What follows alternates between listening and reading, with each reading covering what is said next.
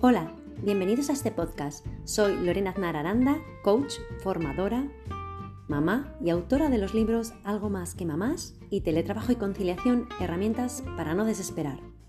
En cada capítulo te acompañaré para proporcionarte herramientas que te ayuden a conciliar, comunicarte mejor y aumentar la motivación personal. Así que empezamos.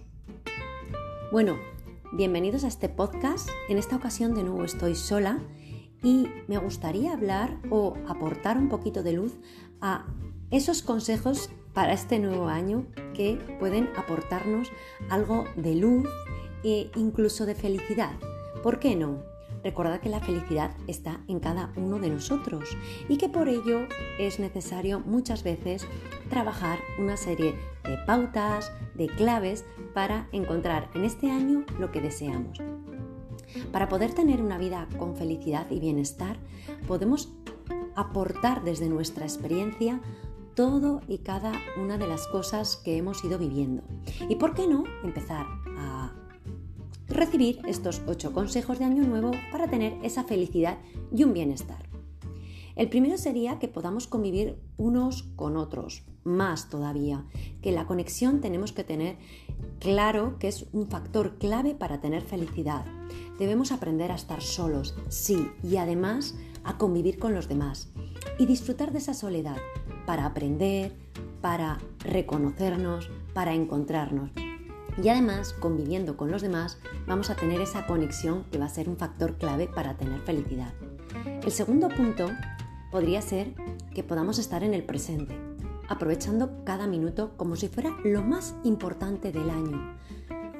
Sé que el pasado está allí, sé que el futuro lo estamos viendo y yo os invito a que cuanto más presentes estéis, más vais a aprovechar cada minuto como si fuera lo más importante de este nuevo año.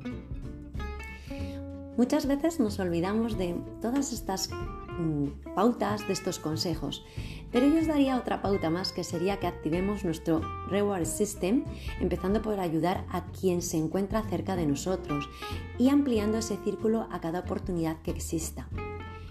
Debemos estar bien nosotros y si además acompañamos y ayudamos a los que nos encontramos cerca de nosotros, vamos a estar muchísimo mejor para empezar este nuevo año. Otro punto sería que nuestros propósitos puedan ir más allá de nuestros intereses personales. Eh, queremos buscar ese propósito cada año, buscar eh, qué es lo que necesitamos. Pues bien, yo os invito a que vayáis más allá de vuestros intereses, buscar esos propósitos que os van a hacer brillar, que os van a hacer fluir, que os van a hacer sentiros bien.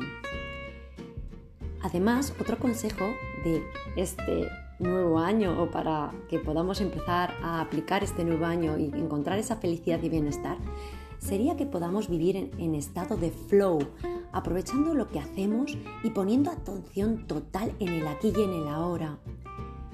Eh, no perdamos ese estado de flow, no perdamos ese estado de conexión y de fluir ya que cuanto más lo perdemos, menos nos conectamos con nosotros mismos, menos nos conectamos con nuestro bienestar y menos nos conectamos con nuestra felicidad. Una de las cosas que también creo que deberíamos empezar a coger como consejo para este nuevo año, para tener ese bienestar y felicidad, sería que seamos agradecidos. Escoger todas las noches tres cosas del día que fueron buenas y agradecelas. La gratitud es clave para la felicidad. Puede ser desde ese café de la mañana, desde ese rayo de sol que te ha hecho sonreír, desde esa persona que te ha saludado con alegría, cualquiera de las cosas que haga que la gratitud sea la clave para tu felicidad. Y yo soy una persona que siempre os digo que para tener esa felicidad y bienestar, el hacer ejercicio conectando nuestro cuerpo con nuestra mente es esencial. Da igual el ejercicio que hagas, Puede ser mm, desde correr, pádel, pasear, natación. Elígelo, disfrútalo, pero que sea tuyo y que cuanto más lo ejercites, más conectes tu cuerpo con tu mente. Y por último, y no por eso sea eh, el peor ni, ni nada, que podamos saber qué nos estresa, y que nos permite tener la capacidad de recuperar rápidamente nuestro estado de paz. Si no sabemos qué hace que nos pongamos nerviosos, ansiosos, estresados, no vamos a saber cómo reconectar nuestra mente y nuestro cuerpo a ese nuevo estado de paz. Os invito a pararos, a descubrir también esos estresores para darles salida y para tener así capacidad para recuperar rápidamente nuestro estado de paz. Simplemente os invito a ir poco a poco descubriendo estos consejos y aplicándolos en vuestro día a día. Tenéis a partir de ahora 365 días maravillosos para aportar esta felicidad y bienestar a cada uno de esos días. Y como os he dicho en uno de los puntos, que podamos estar en el presente aprovechando cada minuto como si fuera lo más importante del año. Así que muchas gracias. Espero que hayáis pasado un buen rato junto a mí. Ojalá estéis dispuestos a aplicar estos consejos para tener ese año de felicidad y bienestar. Espero que hayáis pasado también un buen rato y podáis estéis dispuestos a concederos tiempo para vosotros, a escucharos, a pararos, a quereros.